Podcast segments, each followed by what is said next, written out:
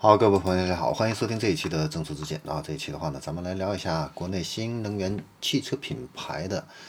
这样的一个推荐榜单。这个榜单的话呢，是国内的调研机构捷兰路这个咨询公司发布的啊。那它的这个问卷的一个设计的话呢，就是需要让这个已经买了这个品牌的车主回答啊，如果你的亲朋好友想要买一个新能源车，你会不会向他们来推荐你买的这个品牌的车？啊，那它这个选项的话呢，区分为建议不要买，啊，不会推荐，不太推荐，说不准，比较推荐以及非常推荐啊，来计算这样的一个净推荐值啊。然后接下来的话呢，给大家来看一下这个榜单，排名第一的是理想啊，它是获得了最高的品牌净推荐度啊，而且呢，这个非常推荐和比较推荐这两项占比非常多啊，呃，说明呢，理想 ONE 啊，确实是满足了当前车主群体的一个。预期，第二名的话呢是比亚迪，它的净推荐值呢是百分之八十六啊。作为一个非造车新势力的一个车企啊，能够获得车主的一个认可啊，主要是因为它的这个产品有非常高的一个性价比。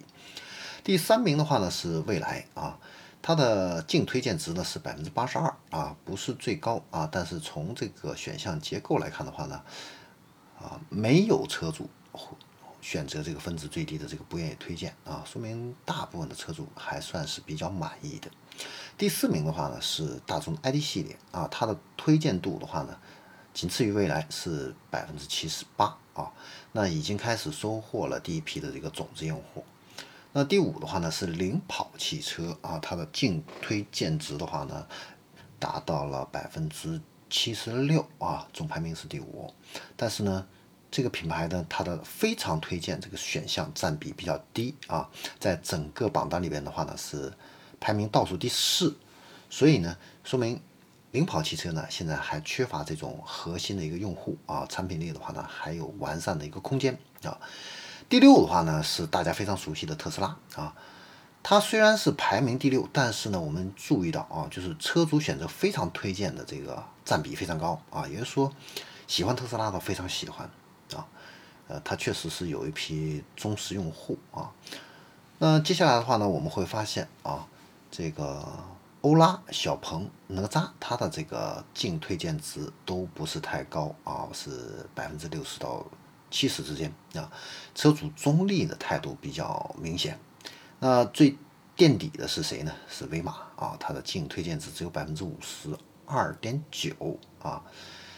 甚至呢，有超过百分之五的车主啊，这个分值选了是最低的，就是建议不要购买啊。这个的话呢，确实也是蛮让人意外的啊。但是威马的话呢，它即将要上市一款新车，就是全新的旗舰轿车 M7 啊。那这款车的话呢，不管是外形、内饰还是科技含量各方面的话呢。都是比较高的啊，那这款车型有可能会成为威马这样的一个翻身之作啊。好，那这里是政策之见啊，关于新能源汽车车主的一个推荐榜单，我们这一期就给大家分享到这里，我们下期再见。